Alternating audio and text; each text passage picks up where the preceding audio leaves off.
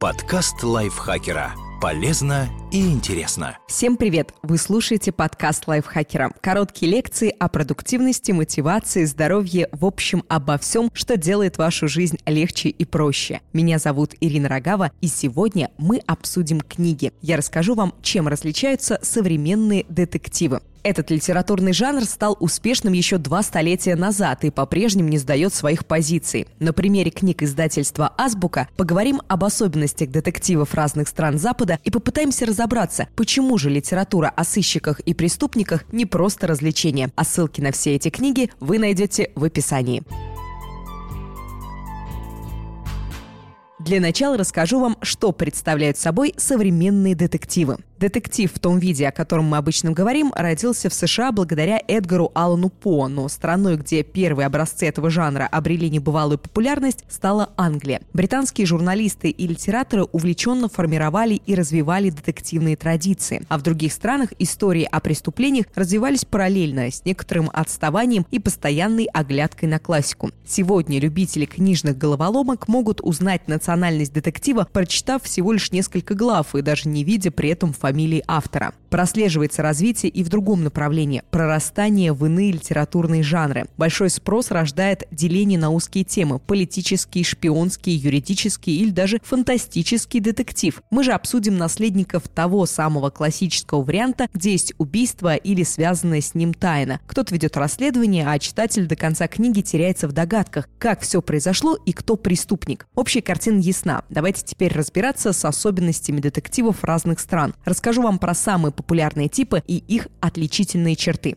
Английский детектив. Джентльмен с классическим образованием. Первая отличительная черта – ремейк классической детективной атмосферы.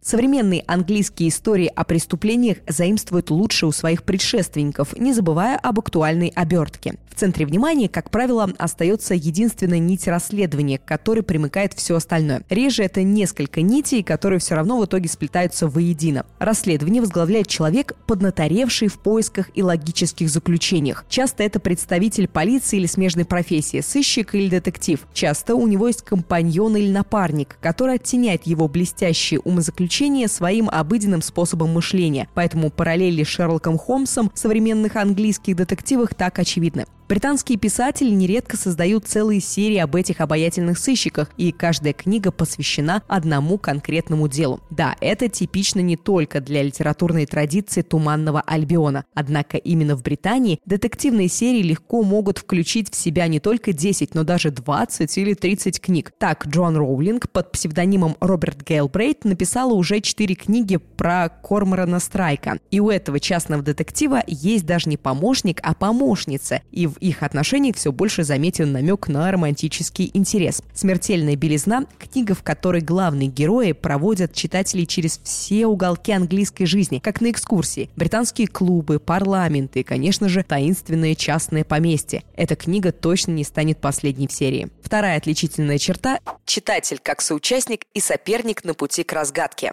Английские детективы – это игра с внимательным читателем, который пристально следит за сюжетом и деталями. Если он достаточно опытен, то догадается раньше сыщика, кто убийца и что именно произошло. Ведь британский автор не пожалеет подсказок и мелочей, которые могут привести к решению загадки. Правда, часто он обманывает читателя, направляет его по неверному пути и создает ложное впечатление о персонажах и их действиях. Усложнить разгадку может обилие деталей. Например, Кейт Аткинсон – преступник преступлениях прошлого расставляет так много ружей, что в них легко запутаться. Некоторые из них вообще не выстрелят, а какие-то поведут себя непредсказуемо. Но в итоге все будет разложено по полочкам. Все не связанное соединится между собой, а недосказанное станет явным. Третья отличительная черта – стройная архитектоника текста. В современной литературной Англии все спокойно и редко встает с ног на голову. В детективе по-прежнему есть завязка и развязка. Детали равномерно выдаются небольшими порциями. Герои идут по ложному следу вместе с читателем, а арка повествования так же устойчива, как и 200 лет назад. Объявление преступника почти всегда совпадает с кульминацией, хотя свечей торжественных приемов по этому поводу, как это бывало у Агат Кристи, больше не требуется. Чисто английское убийство берут на вооружение и писатели из других стран. Например, канадка Луиза Пенни создала убийственно тихую жизнь по атипичным британским канонам, так что гражданство автора не должно никого смущать. Деревенская пастораль, убийство старушки, замаскированное под несчастный случай, расследование, хитрый преступник. Можно использовать этот, безусловно, современный роман как пособие по детективным сюжетным аркам. Французский детектив «Богатый внутренний мир». Отличительная особенность – личность главного героя. Французский детектив – это постоянное развитие психологизма и атмосферности. В нем также довольно часто расследованием занимается профессионал или талантливый любитель, и на первый план выходит личность сыщика и ее глубина. Чувственные французы уделяют много времени описанию персональных тайн, иногда достаточно темных. Частенько главный герой скрывает что-то от всего мира, имеет какую-то особенность и сам содержит в себе загадку, которую читатель решает параллельно с другими детективными задачами. Личность основная основного персонажа обязательно накладывает отпечаток на все его действия, метод расследования и итоговый результат. Фред Варгас в романе «Человек, рисующий синие круги» показывает нам, ну, очень странного полицейского комиссара, который ищет преступника не традиционными методами, а ориентируясь на собственный внутренний компас. Другие называют компас интуиции, хотя это скорее необычная форма эмпатии. Остальные персонажи тоже не без странностей, а то и вовсе эксцентричны. Следующая отличительная черта – мрачная атмосфера. В детективах Франции всегда заметна тяжелая атмосфера, которая не обязательно создается за счет рек крови и жестокости, хотя часто не без этого. Нередко нагнетание страха и ужаса происходит за счет многослойного сюжета, где могут сплестись воедино сразу несколько отвратительных тайн или происшествий. Многослойность дает возможность переключиться с угнетающих деталей на менее тяжелые. Есть у этого и светлый эффект – разрешение загадки в конце приносит почти физически ощутимое облегчение. Вспомните «Багровые реки» Жана Кристофа Гранже. Фильм вам наверняка знаком, даже если до книги не добрались. Атмосфера там невероятно мрачная. Прошло 20 лет, и автор написал о новом расследовании Пьера Нимана, где обстановка все такая же безысходная. Последняя охота повествует о жестоких убийствах аристократов, постоянно нависающие над сыщиками угрозе и символики, которая может сниться в страшных снах. Еще одна отличительная черта – почему важнейший вопрос. Классических детективных текстах старой школы мы узнавали имя злодея, и на этом все заканчивалось. Другое дело – французская традиция. Читателю предлагают не только понять, кто именно творит злодейство, но и осознать его мотивы. Длинная кривая дорожка, которая довела персонажа до преступления, также важна для понимания детектива, как и ответ на вопрос «кто убийца?». Читатели отслеживают становление антагониста и складывают общую картину параллельно с тем, как следят за детективной загадкой. В «Лесе теней» Франко Тилье главным героем выступает писатель и бальзамировщик, так что исследование «Подноготный маньяк» будет особенно глубоким. Какой же писатель не хочет знать все об интересных людях, которых можно сделать своими персонажами? А пока линия злодея понемногу вырисовывается, можно следить за жуткой ситуацией в почти герметичном и весьма неприятном пространстве. Американский детектив. Многоразовое чтение.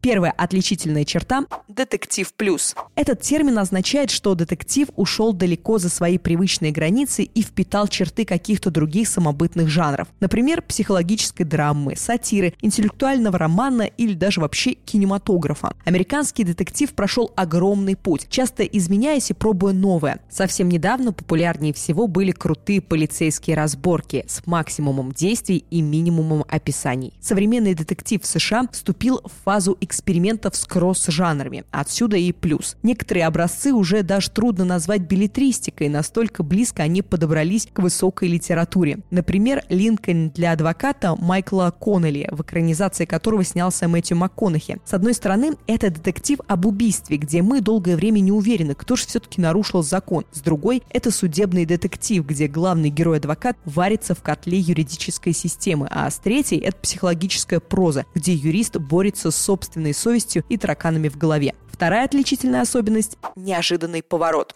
Сюжетный твист, как особенность жанра, существовал и раньше, однако именно сейчас он переживает расцвет. Продуманный и тонкий поворот может превратить одну детективную книжку в две совершенно разных. Первую мы читаем, если повезет не узнать спойлеры, как любой хороший детектив, с удивлением и напряжением. Вторую открываем для себя после первого прочтения и уже умудренные смотрим на тот же текст совершенно иначе. И во второй раз удовольствие ничуть не меньше, чем при первом, тем более, что только так нередко можно увидеть полную картину. Исчезнувшую Гиллиан Флинн сложно прочитать всего однажды. Как только переворачивается последняя страница, а то и еще раньше, хочется вернуться в начало и другими глазами посмотреть на все происходящее. Впрочем, тут любые намеки будут спойлерами и могут испортить впечатление. Не узнавайте ничего про сюжет. Смело беритесь за таинственную пропажу жены из благополучной семьи и читайте как можно более внимательно. Тогда по цене одной книги вы сможете получить сразу два, а то и три детектива. Третья черта – сыщик по неволе.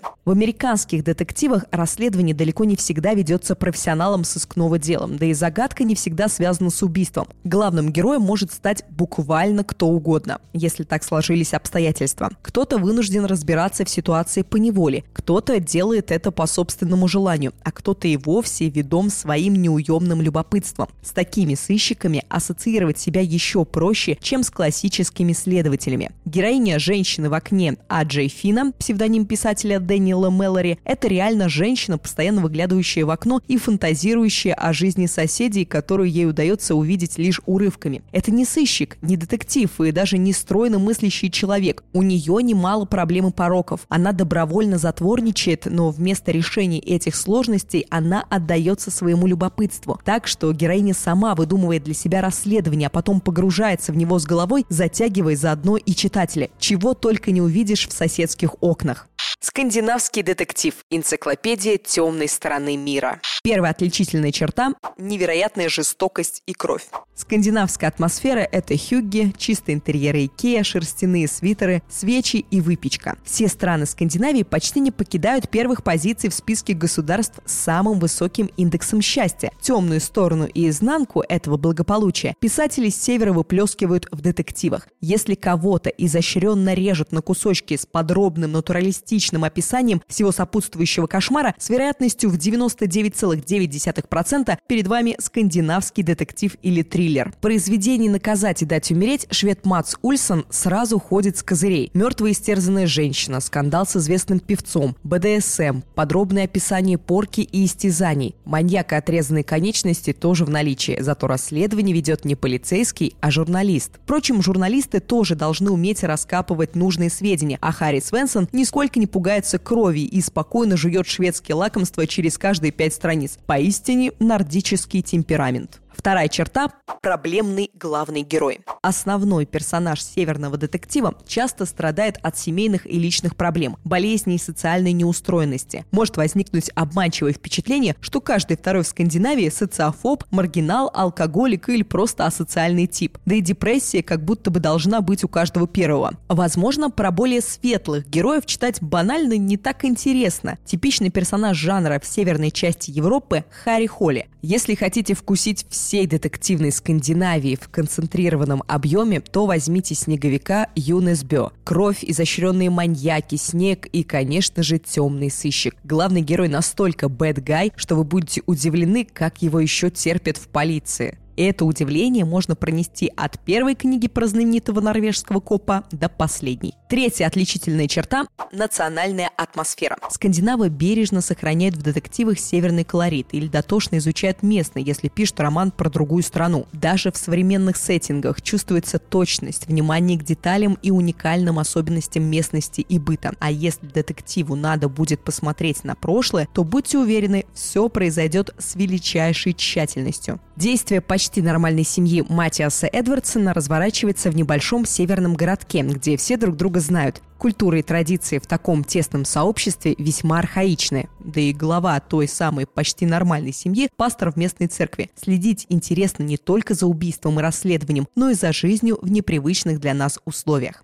Почему стоит читать детективы самых разных стран? Этот жанр не просто зарядка для ума. Читая детективы, мы получаем нечто большее. Во-первых, мы можем расширить кругозор и попутешествовать по тем местам, о которых пишет автор. Может показаться, что познавательной функции у детективов нет вовсе, но это не так. Мы чуть больше узнаем о культуре других народов, природе, о незнакомом нам обществе, его страхах и сильных сторонах. Во-вторых, детективы в каждой стране не похожи друг на друга, так же, как читатели читатели. Если вам изначально не понравился этот жанр, возможно, вам не подходит география автора. Не по душе мрачность Франции, может быть, впечатлит прозрачность Англии. Не полюбились классические британские расследования, всегда можно взяться за запутанные американские романы. Наконец, отличия в детективах позволяют нам ощутить литературный процесс в его динамике. Мы можем увидеть, как именно и куда движется литература, пусть даже в рамках одного жанра. В детективах сюжеты и загадки стремятся к сложности, а изменение главы глобальных особенностей при этом происходит просто и заметно.